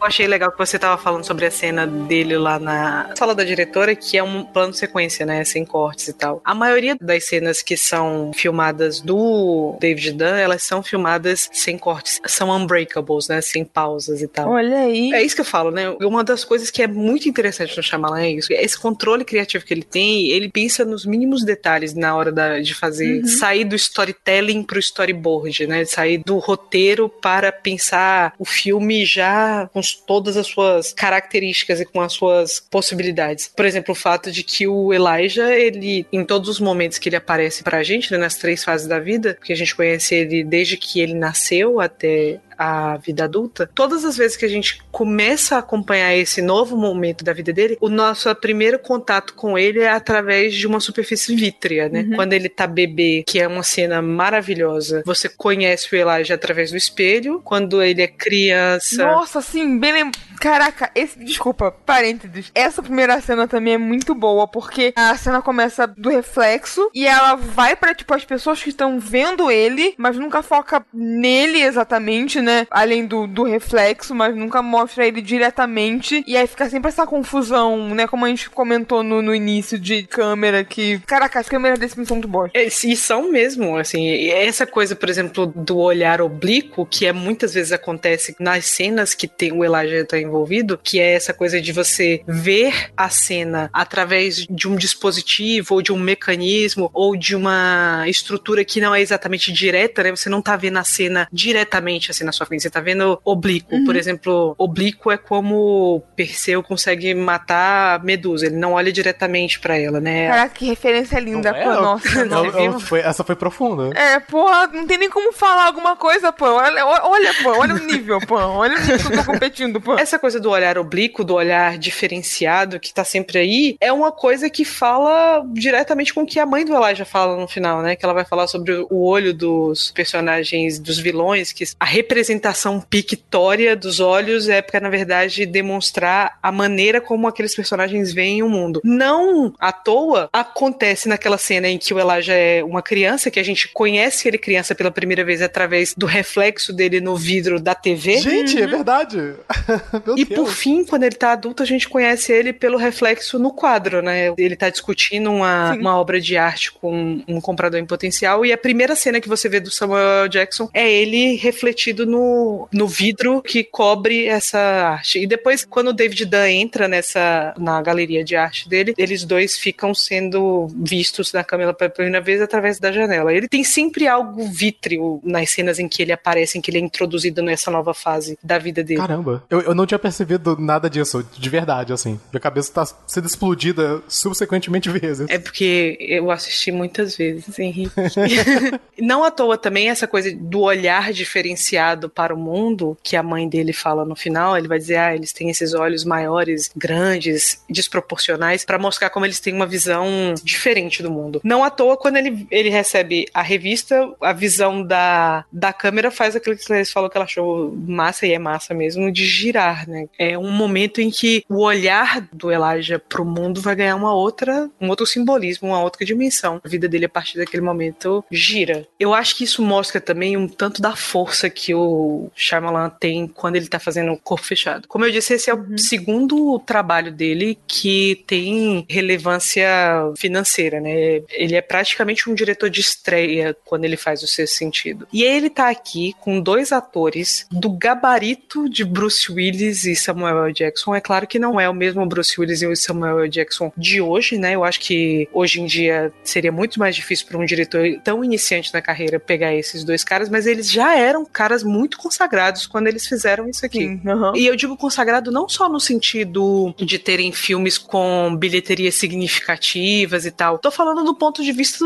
da crítica também, né? Uai, Pulp Fiction é de 94. Exatamente. Nessa época, quando saiu em 2000, Bruce Willis já tinha feito o quê? Três Duros de Matar, né? Porque Três de Matar. O terceiro, que tem o Samuel Jackson, aliás, né? Isso. Acho que saiu em 95, não sei, uma coisa assim. Os dois estavam, acho que quase que nos seus respectivos auges, assim. Não quase, eles estavam nos seus respectivos auges. Antes disso, Bruce Willis, por exemplo, tinha feito Armageddon, tinha feito Chacal. São dois atores de muito peso. Bruce Willis está trabalhando aqui com um, um diretor que ele conhece e confia, né? Que é o diretor de Seu Sentido que trouxe aclamação de público e de crítica pro filme. E ele se comprometeu a fazer o Corpo Fechado enquanto fazia o Seu Sentido e ele se comprometeu a fazer sem saber nada sobre isso. Ele falou que o Knight, como ele chama, chegou para ele, disse que tinha um projeto, que não podia falar nada ainda e que queria que ele tivesse envolvido, ele falou que aceitava. Agora, o Samuel L. Jackson, ele nunca tinha trabalhado com o Shyamalan até esse momento. E ele é um ator, eu sei que ele tem essa coisa que as pessoas acham que ele é cara descolado e tal, que não liga para nada, mas ele é um ator com tradição de teatro. Ele é um cara que tá acostumado a ter um determinado domínio do fazer artístico dele. E aqui ele tá tratando com um cara que gosta de conduzir até mesmo a atuação dos seus atores. E aí ele tá num lugar ainda de mais difícil, que é isso que eu tava falando no começo. Ah, o Shyamalan consegue aqui o que muito diretor tem uma dificuldade enorme de conseguir conceber, mesmo no final de suas carreiras, mesmo com bastante legitimidade, porque ele faz mais de 30 planos sequência. Ele usa uma determinada, eu não sei se é técnico ou se é equipamento, que são planos que pegam, não são só os atores, sabe? Ele pega uma extensão enorme de cenário e de pessoas. Quando você tá filmando uma cena que leva, sei lá, dois, três, quatro minutos,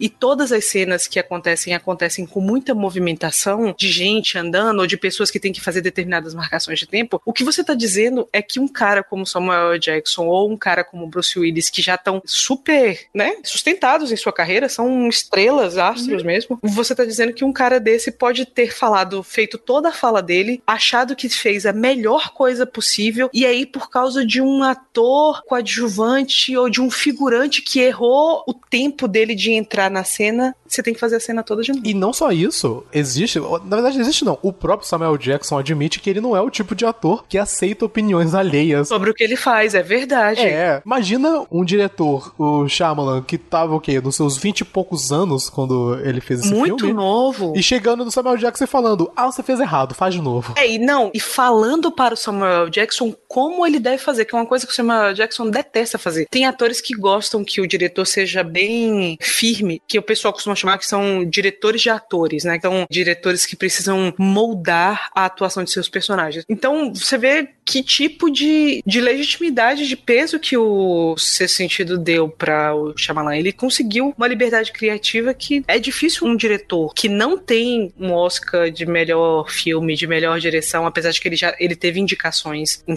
Sentido. Um diretor tão novo, um diretor que tem uma carreira tão curta, conseguir esse tipo de liberdade com atores de tanto peso quanto o Samuel Jackson e o Bruce Willis. Para mim é, é muito impressionante. Eu acho que hoje em dia ele teria um pouco mais de dificuldade de. Se a gente fosse ver o Shyamalan tentando convencer, sei lá, Brad Pitt e Leonardo DiCaprio, como Quentin Tarantino convenceu, a entrar num projeto desse mesmo tipo, eu acho que ele teria um pouco mais de dificuldade, porque agora a carreira dele é marcada por esses altos e baixos, né? Por esses momentos em que as pessoas Sim. começam a duvidar da capacidade dele de entregar boas coisas. Mas para mim, Corpo Fechado é, em muitos sentidos, um milagre. Ah, e cabe demais com a temática meio religiosa que ele tem. Olha que excelente. Você viu o fechamento oh. que eu fiz? Não, Você viu, porra, Clarice? Porra, porra. um círculo perfeito, velho.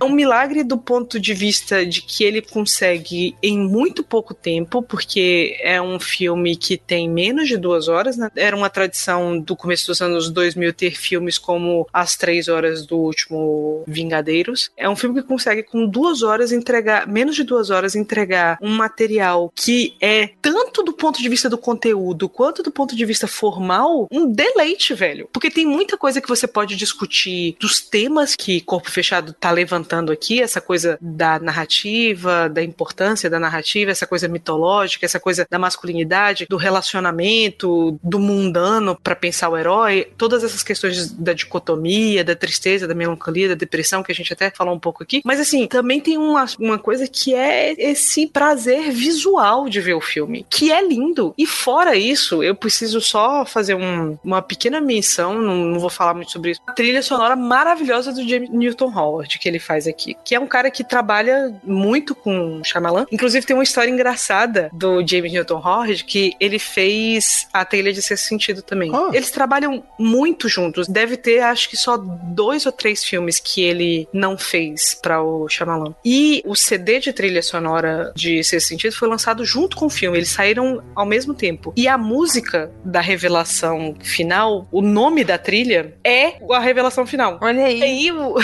o Shyamalan ligou pro Howard falando: Você tá dando. Obviamente que não era, né, popularizado spoiler. Ele falou brincando, né? O Howard fala que ele falou brincando, mas disse: Ah, você não pode fazer um negócio desse, contar o final do filme no título da trilha sonora. E o Howard, ele é conhecido por conseguir transitar muito bem em gêneros muito diferentes. Ele fez muitos filmes de ação, a maioria das pessoas deve conhecer ele porque ele foi o cara responsável por fazer as trilhas de Jogos Vorazes, ele fez a trilha de, de Batman também. Mas aqui eu acho que ele faz um negócio tão bonito, velho. Tão bonito que consegue juntar ao mesmo tempo aquela coisa meio tradicional dos anos 90, sabe? Tem uma coisa meio anos 90 na, uhum. na trilha dele, mas que ao mesmo tempo se junta com uma coisa épica, com uma coisa que parece que não é desse mundo, assim, quando você tá fazendo uma trilha de herói mesmo, aquela coisa fantástica, etérea e tal. A cena em que o David Dunn tá subindo as escadas, que ele tá seguindo o cara que ele viu lá na estação de trem, e aí ele tá seguindo o cara e o cara sobe umas escadas e aí você vê o David Dunn subindo as escadas e aí começa essa a trilha de o nome da música inclusive é Unbreakable e ela vai começando bem devagarzinho assim, uma coisa bem levinha e aí de repente quando ele finalmente vê a casa e ele vê o cara entrando e aí você, porra, você sabe que ali é o local onde ele vai provar para si e pra gente a capacidade dele heróica, né? E aí tem um uhum. crescendo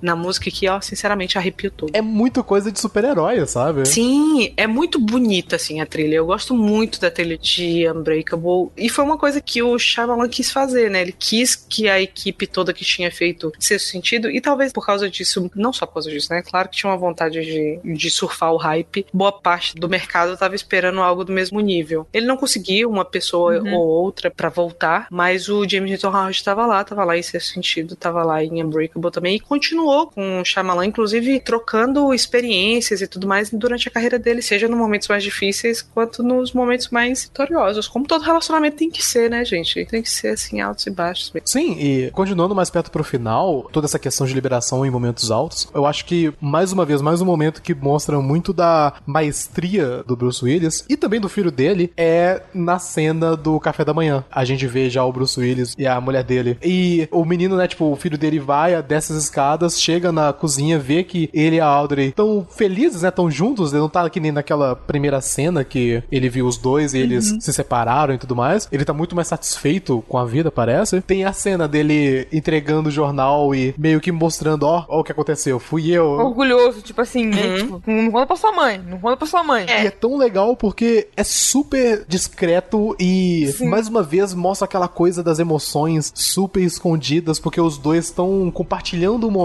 uhum. mesmo sem dizer dizer nada, mas você percebe que é um momento importante para os dois.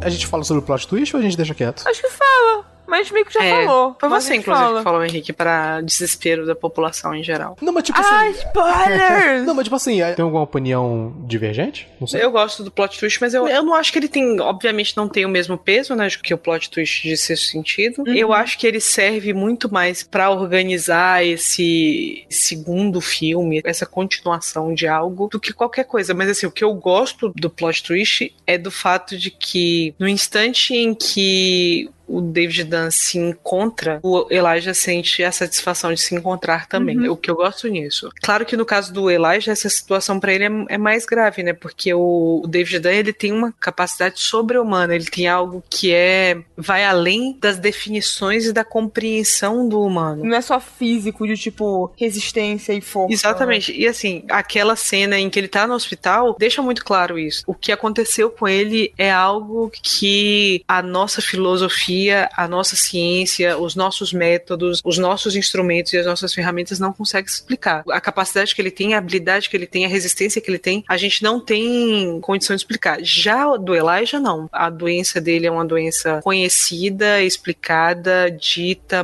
documentada, com graus definidos e tudo mais. É mundano o que ele é. Uhum. E no instante em que ele conhece o, o outro lado do espectro, né, alguém que é o oposto do que ele é, ele consegue também encontrar algo de mágico, de especial na condição dele, que é uma condição de sofrimento e de dor. Uhum. O que eu gosto do plot twist é isso. Eu não acho que, do ponto de vista de mudar a perspectiva do filme, como acontece com o sexto sentido, por exemplo, e como acontece com a vila, eu não acho que funciona, não é a mesma coisa. Mas não, no sentido é. narrativo e no sentido do desenvolvimento dos personagens, eu acho que é excelente. É, acho que é muito mais mais temático, né? Não é muito mais focado necessariamente no roteiro para poder colocar ele de cabeça para baixo ou algo do tipo. Tem uma comparação que dá para poder fazer ainda dentro dos filmes do Shyamalan é com Glass, por exemplo. Eu não vou falar exatamente o que é, porque o filme é muito recente. Eu imagino que uhum. deve ter gente que ainda não assistiu e tal. Eu não assisti ainda. Viu? É um plot twist que eu não gostei porque é em detrimento ao filme e ele acaba botando uma espécie de obstáculo no filme, especialmente no que acontece. Mas por causa disso, eu acho o plot twist do Corpo Fechado até muito melhor do que muitos dos filmes do próprio Shyamalan, justamente pelo que você falou, Pan, de, de ser essa coisa de não mudar o roteiro por completo, dá aquele momento de uou, meu Deus, eu não tava esperando por isso. É, é, ele mais acrescenta do que muda exatamente, porque tanto a Vila quanto o Sexto Sentido, depois que você fica sabendo do plot twist, um, tipo, meio que virar outro filme, é um negócio que você, porra, agora eu realmente quero assistir de novo novo para captar tudo isso que já tava ali e eu não sabia, o que não acontece com o corpo fechado, assim. É um filme que, se você olhar em retrospecto, assim, não parece tão.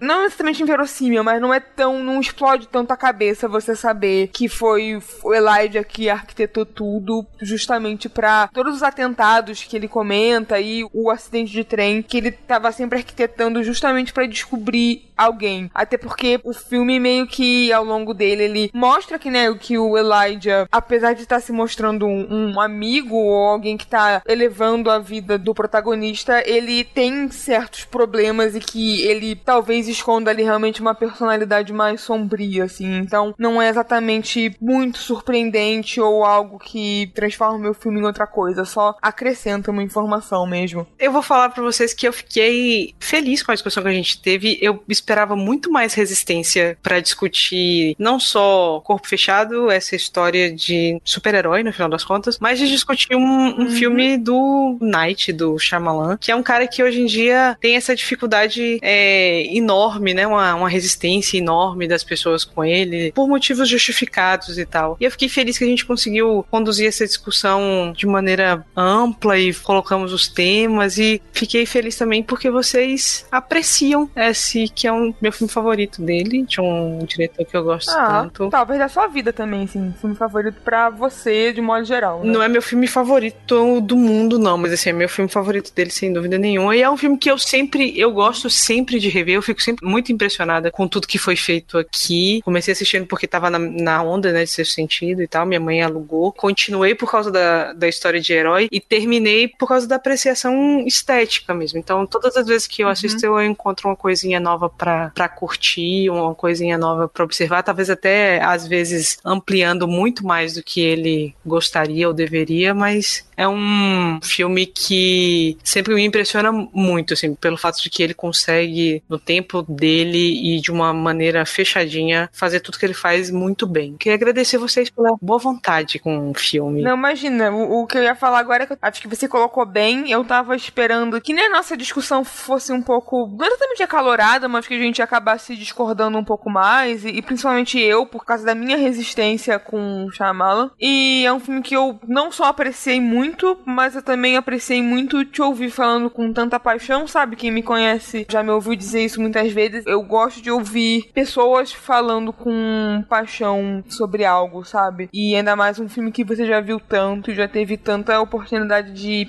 analisar várias minúcias. Fiquei bem feliz também com a discussão e espero que as pessoas também apreciem. Acho bom apreciar, senão vai levar porrada. Vai levar porrada. E se você não gosta da vila, vai levar porrada também. Isso. E a gente tem que entrar no ponto que qualquer pessoa pode ser um super-herói. Ou seja, a Pan, ela pode bater em você e você pode ser afundado no chão. Exatamente. Você sabe que quando eu era mais nova e assistia X-Men, o desenho do X-Men, eu tinha certeza que eu ia acabar descobrindo certeza certeza de que uma hora um poder meu ia, ia se manifestar. Não se manifestou ainda. Ainda, ainda. Quem fala, ah, mas pra X-Men é na puberdade, mas talvez a minha seja tardia, ninguém, ninguém sabe. Ninguém sabe. Quando eu assistia X-Men, eu fazia muita força nos olhos para ver se saía raio laser. Então, tudo bem. Quem nunca? Quem é. nunca? Né? Então, lembrando também que o próximo episódio não será temático, será um episódio distópico, será um episódio bagunceiro, será um episódio onde a gente vai falar várias coisas que saem da nossa cabeça. Sim. No momento, aí improvisa o negócio. Vamos responder umas perguntas? A gente nunca respondeu perguntas. E aleatório. Vamos responder perguntas. Eu queria, eu queria, eu queria fazer, não sei se no próximo episódio, mas num episódio futuro. Manda umas perguntas aí, que aí a gente vê se a Clarice responde no próximo episódio. É, não só eu, todos nós, todos nós mas queria fazer tipo um Curious Cat Bora. ou fazer um e-mail. Eu quero fazer um Curious Cat. Antigamente era Formspring, né? E tinha SQFM também, olha SQFM, jogabilidade teve um SQFM. Jogabilidade teve um Tumblr. Vocês lembram disso? lembro. Jogabilidade teve um Tumblr. Era nesse Tumblr que o Sushi começou a escrever umas reviews de, de jogos? Não, foi Alvanista, não teve um momento Alvanista na Eu vida? lembro do Alvanista. Caraca, teve, teve. Assim, o Tumblr eu lembro por uma razão mais narcisista,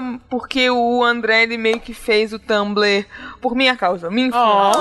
Oh. Eu usava muito Tumblr na época. Mas enfim, eu tenho muita resistência a essas coisas de mensagem e tal, porque eu tenho medo de levar hate, porque, né? A internet tá aí para isso, né? para você levar hate. Mas vejamos, vejamos. Sem hate. Perguntas e respostas. Então eu vou usar os meus poderes pra encher exato, você de porrada. Exato. E o Henrique vai forçar os olhos para sair raio e... E a Clarice vai fazer você criar um Tumblr. E você não vai poder ver pornografia Droga. no Tumblr. Olha que terrível. O que em 2019 pode ser bem duro criar um Tumblr. duro mesmo.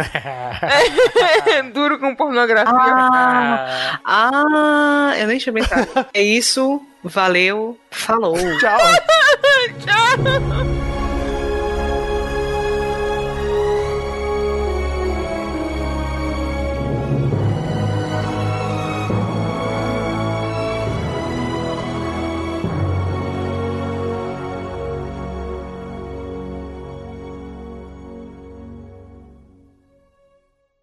Eu ia dar uma de Thomas Jefferson aqui.